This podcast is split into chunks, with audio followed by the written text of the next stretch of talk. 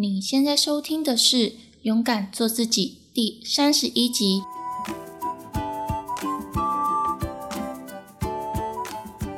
不知道大家有没有发现，其实，在自媒体这一条路上，我的更新的速度变得非常的慢。那主要原因是因为在前阵子的时候，我自己的身体上面出现了一些状况。导致我没有办法长时间的坐在椅子上，也就是在电脑前面工作。因为我只要长时间的坐着，我的臀部就会非常的疼痛，导致我坐也不是，站也不是，就会非常的痛。所以在今天，我就想要和大家来聊一下，如果你是一个创业家，又或者是你是一个。投入工作非常多的工作狂，普遍大家会忽略掉的就是健康上面的问题。也许有些人可能会觉得，诶，在年轻的时候多花一点时间去打拼，健康上面应该影响不会很严重吧？但是其实不是这样子的。就算我们的身体再怎么年轻，它还是会因为你长时间的去过度使用你的身体。造成了一些伤害，有些伤害或许在你静养了一阵子之后可以恢复一些，但是有些伤害就是会造成你永远无法恢复的永久伤害。这样子听起来是还蛮可怕的。但是其实回归到工作或者是创业这条路上来说好了，健康对于你们来说，它就是一个做事情的资本。因为如果你没有一个健康的身体，会影响到两个层面。第一个层面就是你会觉得你的精神非常的疲累。那当你的精神非常的疲累的时候，你就没有办法去想出一个很好的方案啊，又或者是想到解决的办法。甚至如果你是一个创作者，你可能你的灵感就没有这么多。其实，在以前的艺术家或者是发明家，他们绝大部分都会是在放空或者是休息的时候想到一些灵感。这是因为你在放空休息的时候，大脑会自动的整理你过去所学到的那些知识，或者是看到的事情。那当它整理完之后，在你休息的时候，就会突然的出现这些灵感。所以，如果你在很疲累的状态下还一直不断的工作，那其实对于你在思考方面会缓慢很多。第二个层面就是你的体力会非常的差，因为你不断的迫使你自己的身体去运作，即便是很累的状态下，你还是强迫它去工作，这样子很容易会过度消耗你的身体上面的一些机能，比如说你长时间使用你的右手。那你可能你的关节会有一些受损或者是磨损的现象，或者是你长时间在电脑前面工作，那你可能你的脖子会变得比较僵硬，那这样子就会造成你的关节会有不舒服啊，或者是疼痛。那这样子其实你在工作的状态下，这些不舒服的感觉会让你的工作效率下降很多。所以说，适时的休息反而是有助于你工作效率的提升。但是我们今天还是讲到创业家的部分好了。那因为我自己本身也算是一个小型的创业家吧，虽然说我可能不像传统的那些创业家有投入这么多的资本额盖个工厂啊，或者是开一间大公司之类的，但是其实这几年最流行的就是网络创业。那我在做的就是网络创业方面的事业，所以在我前阵子啊，就是会有经营电商代购啊，然后 YouTube、Podcast、IG，还有部落格，还有最近有想要去开设一些 TikTok，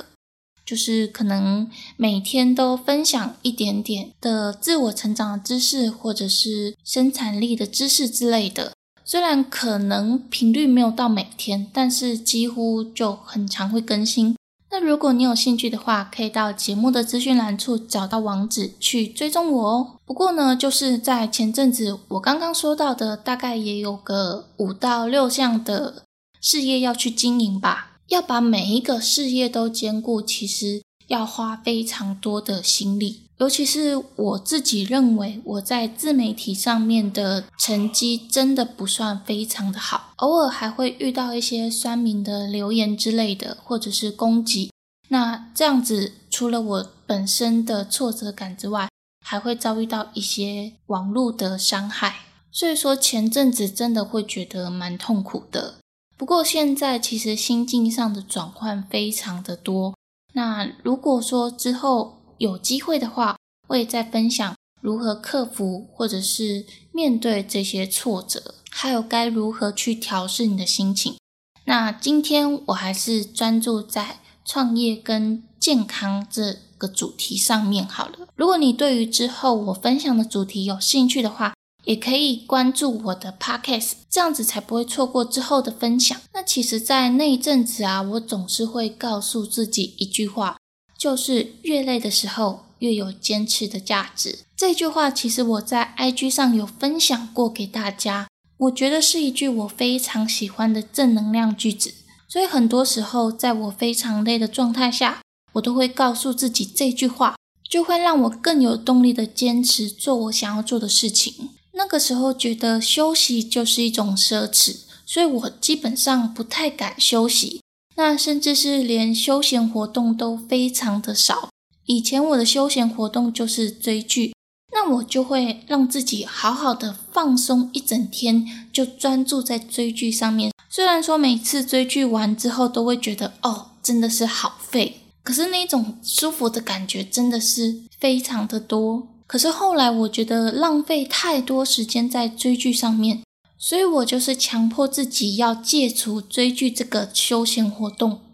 但是后来我觉得适时的休息其实是非常的重要。会有这样子的体悟，是因为在前阵子的时候身体状况出现了一些问题。虽然说现在还是必须要靠吃药啊，或者是复健来治疗身体。而且，其实这个药的副作用对于我来说影响蛮大的。我大概已经连续吃药吃一个多月，快两个月的时间。我每天的状态就是很容易会疲倦，然后吃东西可能有时候会感觉到有一点恶心的感觉。再来就是晕眩的问题比较严重一点，所以其实我已经连续很长一段时间。状态都是处于比较不好的情况，有时候甚至觉得很想要停止吃药，可是我觉得应该没有办法，因为如果我的臀部上面的问题没有解决的话，那其实对于我后来做事情会影响蛮大的。但是我觉得相比以前来说，已经是好很多，比较不会一整天坐在椅子上非常的痛苦。不过我还是想要跟你分享一下。我为什么会臀部疼痛的经过，还有治疗的过程？那其实，在去年的十二月中的时候，我为了要剪辑 Podcast 音频，所以说长时间都坐在椅子上没有移动。那你知道，其实 Podcast 音频一集后置的时间是非常的长。如果说是来宾访谈的那一集的话，那应该至少也要隔四到五个小时后置。但是这四到五个小时后置还不包含要把文章做整理。如果要把文章再整理的话，那时间可能就会拉长到十几个小时这么多。所以我觉得其实制作下来可能比 YouTube 来说，可能时间上稍微好一点，但是并不会差太多。但如果是单人主持的话，就会比较快速一点。后置的时间可能也就一个小时多这么短的时间，但那个时候我的臀部会疼痛，主要原因是我在后置来宾访谈的那一集节目。那因为节目的时间比较长一点，所以我花更多的时间在剪辑上面。但如果你是曾经有剪辑过影片啊，或者是 podcast 音频的话，你可能就会明白，有时候你剪辑的时候。到某一个程度，会突然觉得进入那种心流的状态，你就会很想要一直剪辑，一直剪辑。但是这样子，你就会忽略，其实你的身体已经坐在椅子上，或者是一直不断的维持同样的姿势太久，身体已经有一点僵硬，甚至是你的臀部会有点不舒服。但是其实当下你是没有感觉的，因为你已经全心的投入在剪辑的上面。所以那个时候我就是因为这样子的原因，所以坐在椅子上很久，再加上椅子的坐垫是比较硬一点，没有像现在，因为我屁股疼痛的原因，所以我就是特地去买了一个坐垫，坐在椅子上，希望让自己在坐椅子的时候比较不会感觉到疼痛。这里有点题外话的一点，如果你要长时间坐在椅子上的话，那你的椅子就必须要非常的柔软，或者是你可以买一个坐垫，这真的是非常的重要。因为我的经验就告诉过你，其实长时间坐在椅子上真的会引发身体的不舒服。所以回归到那个时候，虽然我会感觉到有一点不舒服，但是我没有太过度的去在意。因为我觉得这应该是暂时引发的不舒服感，可能过一阵子就会好吧。但是事实证明，大概在今年一二月的时候，我还是觉得为什么屁股还是没有办法好，而且随着时间越久，那种不舒服的疼痛感就会越来越强烈。而且很特别的是，在早上刚起床的时候，那种不舒服的感觉并没有很强烈。但是随着你在椅子上啊，或者是在工作需要长时间坐椅子，到了傍晚跟晚上，那个疼痛的感觉是让你没有办法坐住椅子的。后来我才觉得，原来情况比我想象中的还要严重很多，所以我就是开始去看医生。一开始是去小诊所看医生，那那个时候开了药，就一吃药就会觉得哇，真的是太舒服了。有一种很久没有体会到可以长时间坐在椅子上都不会疼痛的感觉，但是很奇怪的是，只要我不吃药之后，我的疼痛的感觉就会回来，而且随着吃药的时间越久，好像那个药的效果越来越差，疼痛的感觉还是会随着时间不断的增强，所以后来我就是跑去大医院做检查。一开始医生是帮我检查神经上面的问题，那发现是神经没有什么问题，因为那个时候我可能觉得，哎，好像是坐骨神经痛，但事实上并不是。后来我就是非常的紧张，我怕如果我的骨头上面长骨刺的话，那我可能就是需要做一点手术。那这样子的话，手术的费用还有治疗的时间就会非常的长。所以我是带着一个很忐忑的心情去检查我的臀部的骨头。不过好消息是骨头并没有长骨刺，但是坏消息是我从检查的 X 光片上面来看，我的脊椎是有一点侧弯的现象。对于我来说，这个比骨刺的打击还要严重，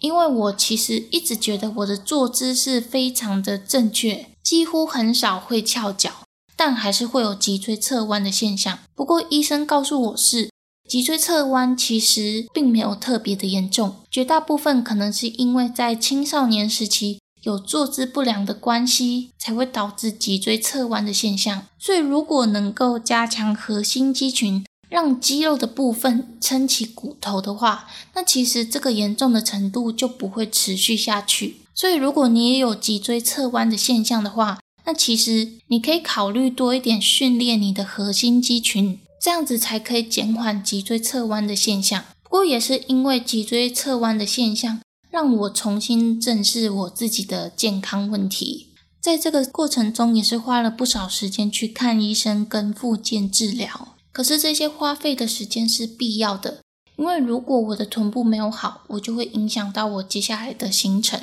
所以在这一阵子，我自媒体经营的时间就没有这么长。不过，我还是想要专注传递我想要告诉你们的知识。虽然说 Podcast 音频啊，又或者是 YouTube 影片的后置的品质可能没有那么高，可是内容上一定能够带给你一些收获。那回到我刚刚的经验来说好了，其实在这个过程中，我深深的体会到健康是非常的重要。所以说我总结出有四个项目，如果你跟我一样是非常热爱工作跟创业家的人，那这四点是对于你的健康非常的重要。第一个就是饮食上面的问题，就是尽量不要吃太咸、太油、太甜的食物。那我自己来说是还算控制的不错，我的饮食大部分都是偏清淡的状况，我也不太常喝一般的饮料或者是手摇杯饮料，而且我在每天早上固定一定会喝一大杯的温开水，再加上我也几乎不太会吃宵夜。其实这样子讲讲，好像我觉得非常的自豪，但是老实说，这样子的饮食除了健康之外，也让我不容易变胖，所以我想，如果你已经习惯吃大鱼大肉啊，或者是太咸、太甜、太油的食物，那加上用饮料当白开水喝的话，要这么突然的要你调整到这种非常清淡的饮食，可能会有一点困难。但是我认为，一般人可以做到的是，在早上一开始起来的时候，就先喝下一大杯温开水。会让你的身体代谢变得非常的好。那这是因为，其实，在一整夜的时间之内，我们人体内都没有进水，那我们的血液可能就会变得比较浓稠一点。而我们身体的一些代谢废物啊，就是要利用血液的流动来把这些废弃物给排除。所以，如果我们的血液很浓稠的话，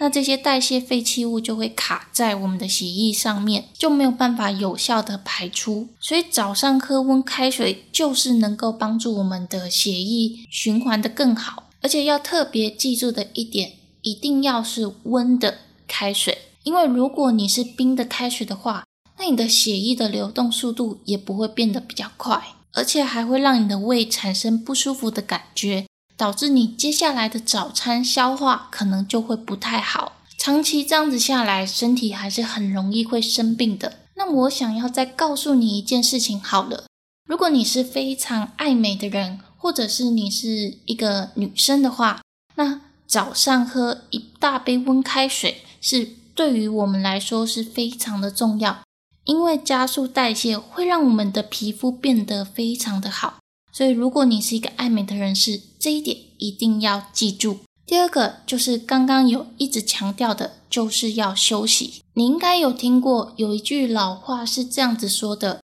休息是为了走更长远的路。适度的休息就是要让我们恢复我们的精神力跟体力，这样子对于接下来的工作效率会变高很多。那第三个。就是睡眠。那睡眠是我认为在所有的休息中是最重要的一件事情，因为有蛮多创业家为了要处理很多的事情啊，那他们都会从醒来的那一刻开始，就一直不断的忙碌，甚至是到半夜的时候，已经要让身体好好的休息睡觉，还是一直强迫自己的身体工作。所以经过这样子不断的很早起。跟很晚睡的生活状况，你可以让身体好好休息的时间是非常的少。你可能在刚开始的时候觉得赚到了很多的时间，可以让你运用在事业上面，但是这个睡眠在会随着时间不断的提高，一直累积在我们的身体中，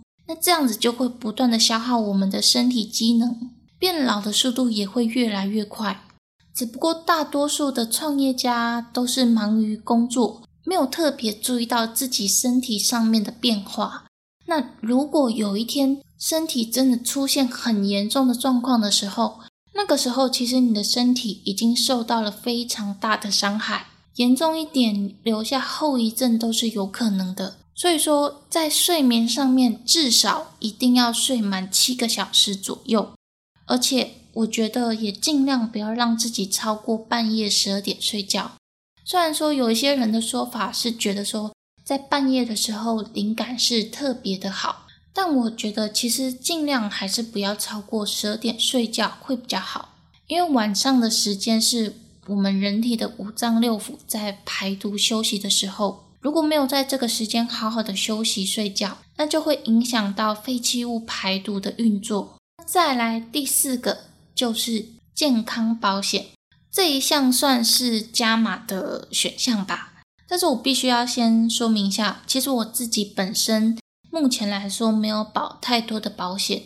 因为我爸妈那一辈的人都会对于保险有一个负面的观念，所以会觉得说没事不要乱保保险。可是，在今年因为身体状况的问题，我越来越觉得买健康类型的保险是非常的重要。原因是这样子的：如果你是经常需要跑医院治疗，在治疗的过程，你的事业可能会停摆，而且医疗费又是另外一笔开销。可是身体健康上面的问题是不得不去治疗的，所以在治疗的期间，你的事业可能会变得非常的缓慢，又或者是停滞的状态。那相对来说，你的收入可能就会减低，对于你自己来说就会产生焦虑感，你也没有办法全心好好的将你的身体给治疗完。假设如果你今天你的身体已经治疗好了，那你看到你的事业状况很差的情况下，你就又要再多花更多的时间投入在事业上面，你的休息时间又变得非常的少。那刚刚有提到，如果你没有妥善的休息的话，那你的身体还是会变得非常的糟。那这样子的情况下，如果你的身体又生病，又要开始去治疗，这样子恶性循环的状况，你的事业会慢慢的变得很差。所以我认为，创业家在保险这一块应该要非常的重视，尤其是健康类的保险，